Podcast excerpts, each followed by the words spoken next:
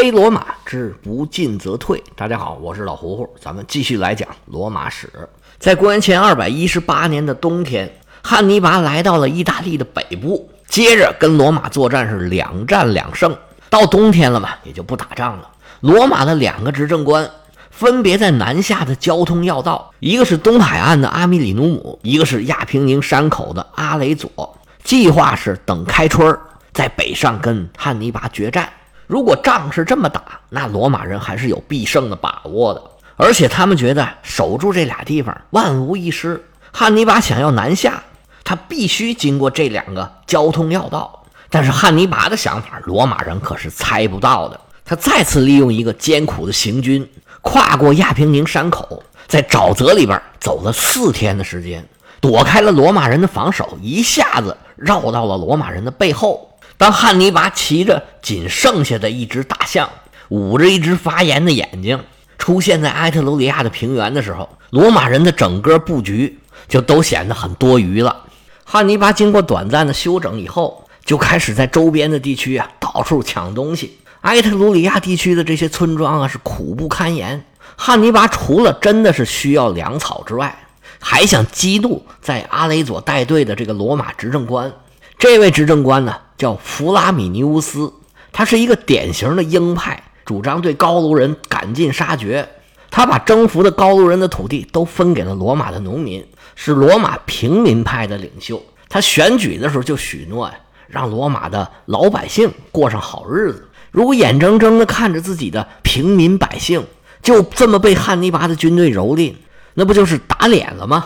选举时候的承诺你做不到，你当什么执政官啊？汉尼拔就想把他给激出来，让他在另一支罗马军团到来之前跟自己决战，他好各个击破，这个难度就小很多了。开始呢，弗拉米尼乌斯还能耐住性子，按住全军等待救援。汉尼拔一看你不来是吧？那我找你去吧。他就带着军队冲着阿雷佐过来了。在阿雷佐附近，那少不了又是烧杀抢掠，而且啊，在各个村庄把人家房子都给烧了。弗拉米尼乌斯实在是看不过去了，就带着军队跟在汉尼拔大军的后边，伺机好进行决战。汉尼拔一看啊，上当了！哎呀，那可太好了！那你跟着我，跟就跟吧，咱们走。汉尼拔沿着基亚纳河谷，向着东南朝佩鲁贾的方向走。走着走着，就看见前方有一片大湖。汉尼拔一看这个地形，湖的北面是一片悬崖。湖边只有窄窄的一条小路，而且进入这条小路之前呢，视线有一个死角，从北边过来，往左一转，后面就什么都看不见了。汉尼拔一看，这是一个绝佳的设伏地点，回头看一看罗马军队，就吩咐自己的手下：“咱们慢点行军，让罗马人看见我们已经进来了。”这个时候啊，天色将晚，罗马人就在外边扎营。而汉尼拔借着夜色，带着自己的主力，从另外一条路又绕出去了。他们偷偷的埋伏在了罗马人身后，而在湖边的山坡上，同样设下了伏兵，挖下深坑擒虎豹，撒下香饵钓金鳌。袋子口已经张开了，就单等罗马人往里钻了。第二天早上一起来呀，嚯，满天的大雾，罗马军团起来拔营起寨。就跟着昨天汉尼拔走的路径，转过山边的隘口，就沿着湖边往前走。这湖边的水汽大呀，一时半会儿这雾都没有散。汉尼拔的军队时刻关注着罗马军队的动向，一看罗马人启动了，就悄悄地跟在后边。在山上的迦太基军队也耐着性子在上头等。罗马人稀里糊涂的在大雾里头缓缓行军，最后。终于全部都钻进了口袋。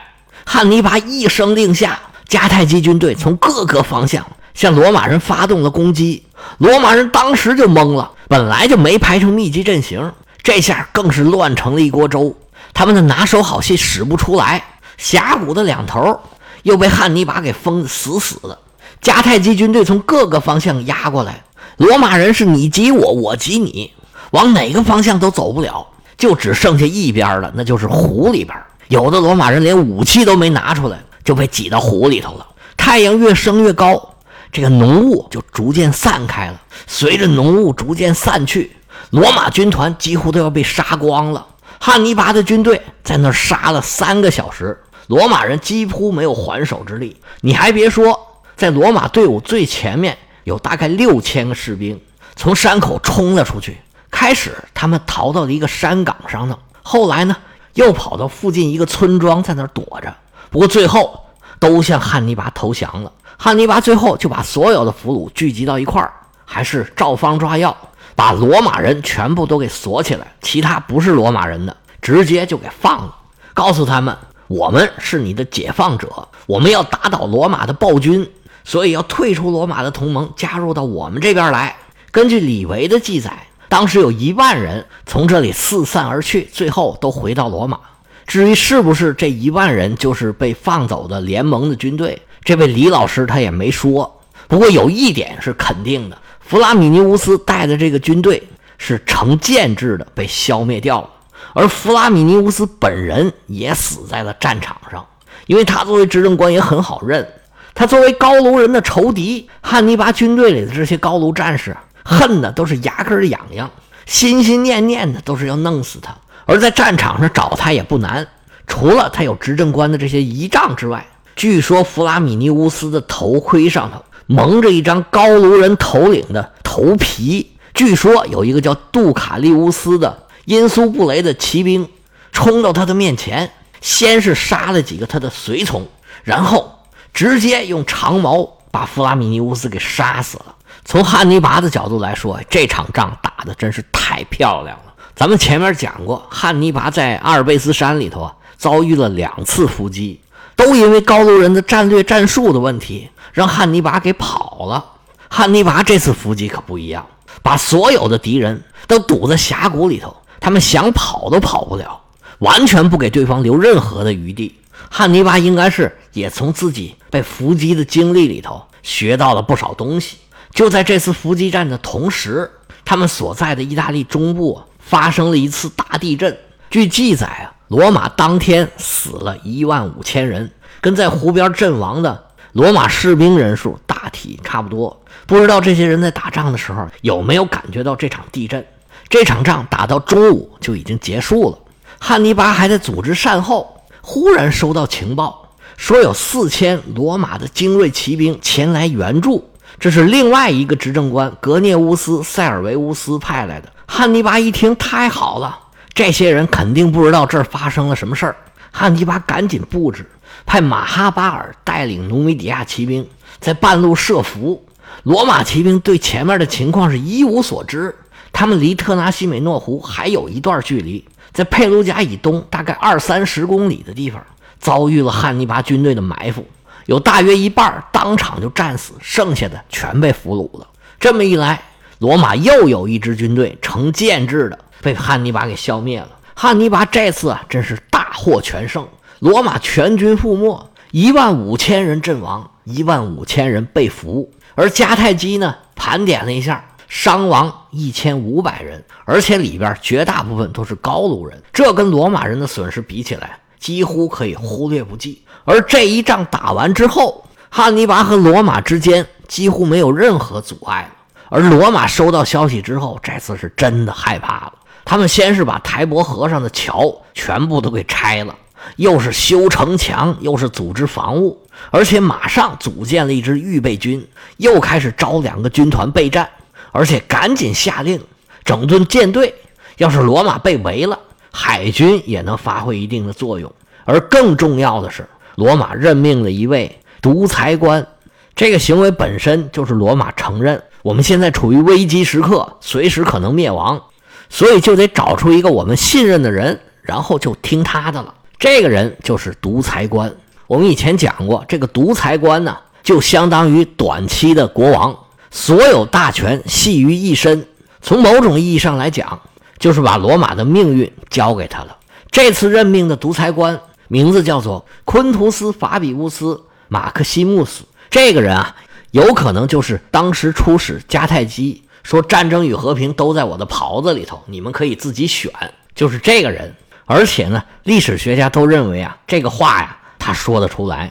从他这名字我们就知道他是出自于罗马著名的法比氏族。也有人呢把他译成费边。这个老费家那可不得了，是罗马数一数二的名门望族。在二百多年前的维埃战争里头，马尔库斯·法比乌斯当选了执政官，他就重新招募了一支军队带到前线，其中他们费边家族就有三百多勇士参战。最后经过浴血奋战，这仗打赢了。他们费边家族啊，这三百多人都没剩多少，几乎给灭族了。罗马人为了表彰他们家族的贡献，就给他们费边氏啊加了一个尊号，就是咱们刚才说的。马克西穆斯就是最伟大的意思，而法比氏族或者叫费边氏族，他们从远古时候就是罗马最显赫的家族。他们氏族这个名儿啊，有可能跟豆子是有关的。在拉丁语里边，发巴就是蚕豆的意思，因为罗马人都是农民嘛，有可能费边氏族的祖先为罗马人种蚕豆做出过什么贡献。总之，选出来这位昆图斯啊。是来自罗马顶级的大贵族，这在当时也是很重要的。而我们要讲的这位费老爷，他在当时已经是五十八岁了，之前曾经担任过两次的执政官，一次监察官，在罗马也属于德高望重，在元老院里一呼百应的这么一个角色。他一上台就制定了自己的政策，就是不跟汉尼拔做正面的冲突，因为汉尼拔实在是太可怕了。来到意大利还不到一年，他就已经三次教训了罗马人。那我们这位废边独裁官对自己是有清醒的认识的。要论打仗，我是真打不过你，打不过还硬打，那我不是傻吗？惹不起我还躲不起吗？我不跟你打。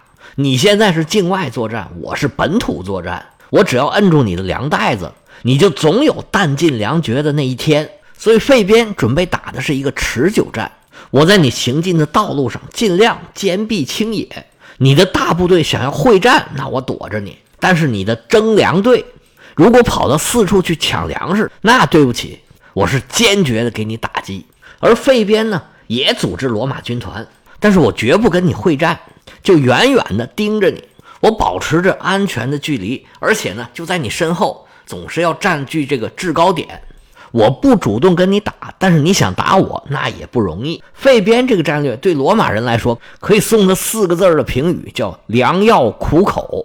罗马人是一个很好战，而且呢，也确实很善战的一个民族。你让这些打惯了进攻战的人，老是跟在人家屁股后头，眼看着敌人烧杀抢掠、四处破坏，自己在这眼睁睁的什么也干不了，这个滋味可太难受了。而且一旦处于战争期间，什么事儿都不方便。那这种状态什么时候才能结束呢？你也不知道。所以对罗马人来说呀，这个滋味是相当的难受。而在后世呢，给了费边一个拖延者的外号，一直到现在都有费边主义的这个说法，意思啊就是保守的、稳重的、缓步前进的、谋定而动的这种策略，就是没有绝对的把握，绝对不要轻易出击。到十九世纪末的时候，英国还成立了一个叫做费边社的组织。这个组织里面最著名的一个人就是萧伯纳。这个组织的宗旨就是吸取法国大革命的教训。虽然他们也反对资本主义，但是呢，也反对暴力革命。你太过激进的，这个对社会损伤太大。他们主张一点一点的为工人阶级争取权利。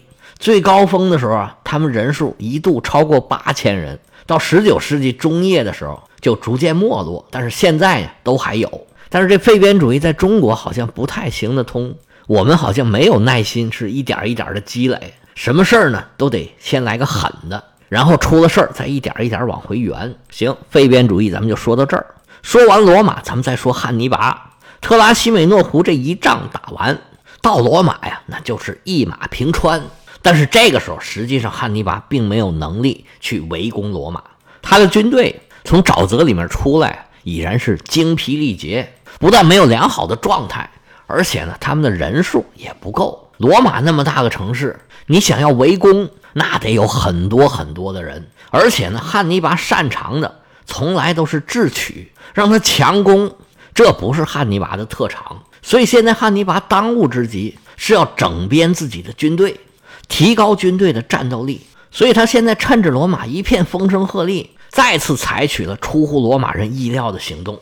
他没有向南攻打罗马，而是掉头往东走，再次翻越了亚平宁山脉。一路上，他几次尝试攻打沿路上的城堡，一看打不下来，也就放弃了，继续往东走。汉尼拔一路开进到东海岸，用了十天的时间。到了亚德里亚海沿岸的皮塞努姆地区，这是罗马的殖民地，现在大概就是意大利的马尔凯大区沿海的这一部分。皮塞努姆的主要城市呢，就是安科纳。汉尼拔到了皮塞努姆，因为这是罗马的殖民地，罗马人居多，所以汉尼拔放纵手下到处烧杀抢掠。皮塞努姆的老百姓啊，可以说是饱受蹂躏。而汉尼拔来这儿还有一个目的。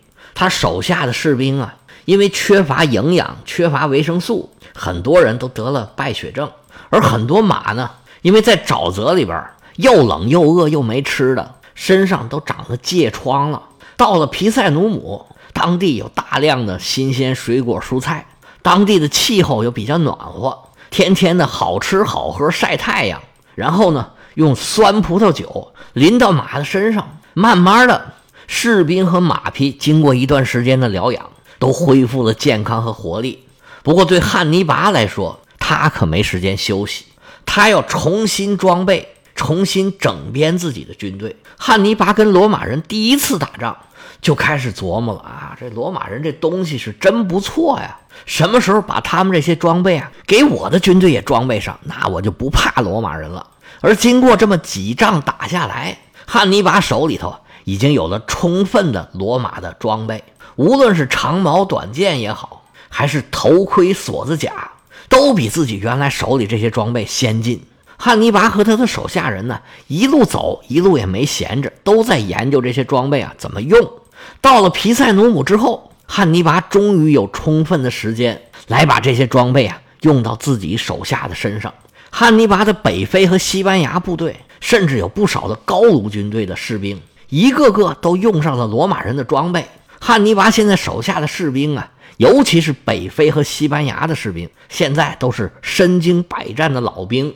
他们经过一段时间的训练，穿上罗马人的装备，现在啊，已经跟罗马的重装步兵没有什么区别了。而汉尼拔来到皮塞努姆的另外一个收获，就是跟迦太基重新建立了联系。汉尼拔跟他的母国政府之间的关系啊，非常的微妙。